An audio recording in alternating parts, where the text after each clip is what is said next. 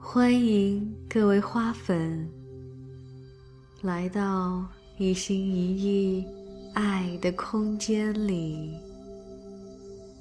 听我分享我与花瓣画的故事。今天分享的是兴趣开启了我的专注，是我在朗读正念。此刻是一枝花，第一章第十部分的定力片段之后的一些感悟。卡巴金教授在书中指出了，定力就是专注于某件事物的能力。越专注，我们的心神就会越平静。这正是正念修习的深厚基础。我特别喜欢教授提到的，修习定力，类似于隐退脱释，它是封闭能量，而不是释放能量，是吸收能量。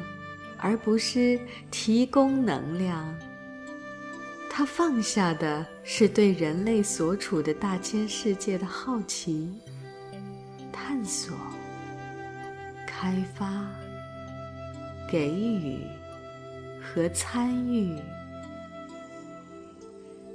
那言下之意，不就是定力修习？就是开启我们对自身内在的好奇、探索、开发、给予和参与吗？每个人培养定力的方法一定不同，因为我们每个人的喜好各不相同。从我自身的体验而言，如果不是从你自己喜欢的事物开始培养定力的话，这将很难持久。至少，对于我这个不喜欢循规蹈矩、不喜欢千篇一律的人来说，确实如此。很幸运的是。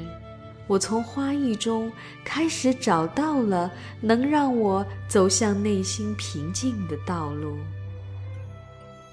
更让我在花瓣画的制作中深刻体会到了投入专注每一刻，以至于做了那么多幅花瓣画，我至今还是很难完成一次完整的步骤解析拍照记录。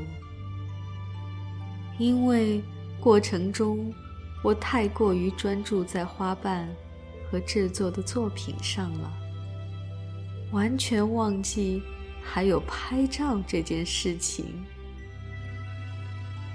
而最近，在制作一心一意为你读书音频的时候，我又一次锻炼了自己的定力。如果你也有读书，你会知道，读书需要有三道，那就是心道、眼道、口道。这种体验就跟做静心一样，稍一走神，就会会错意、看错行，或者念错字。一次能够连续念到十分钟，那已经是很了不起的事情了。尤其是在当我想快速念完的时候，越贪快，心越不在那里。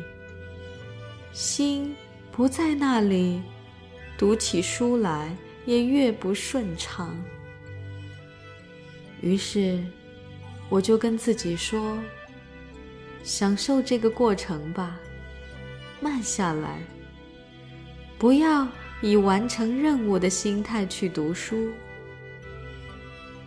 就这样，我的读书过程开始跟以前有所不同了。虽然到现在，一段二十分钟的文字，对于我这个经历了一个多月读书练习之后的人来说，仍然不是一个能够一次完成的任务。不过，整个读书的过程，却是开始变得非常的有趣。看着自己，有时因为一时没看懂作者的文字而卡壳，停顿斟酌字句之后，重新进入朗读。有时。因为自己舌头毫无缘由的不听使唤而念错音，而哈哈大笑。就这样，完成任务变成了享受过程。现在的读书过程，更多的时候，我会感觉自己仿佛漂浮在了空中。任由那些文字从我的眼睛流入我的大脑，再从我的口中流出我的身体，而这些文字又通过声音再次从我的耳朵流入了我的心里，就这样流进、流出。仿佛这些文字在我的身体重新塑造了一个呼吸的管道，让我能够知道，此刻、当下，我就在这里。就这样，我开始觉得，读书不再是为了读完而读。也不是为了读得完美而读，读书原来是为了入心而读。如果一段时间我读正念心理类的书读累了，我就会换一篇童话来读一读，在童话中换换角色。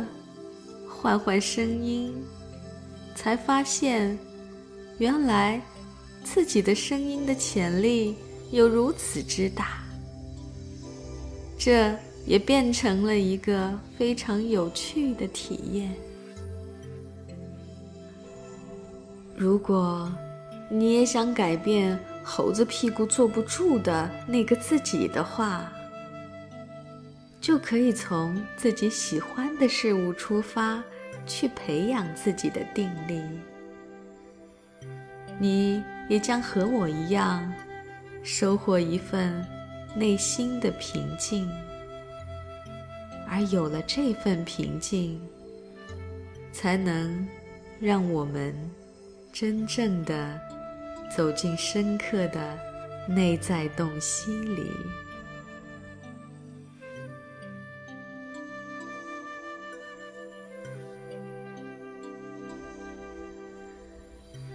这些，就是我今天想要分享给你的，我的所思所感。期待在下一次的分享，我们继续相遇。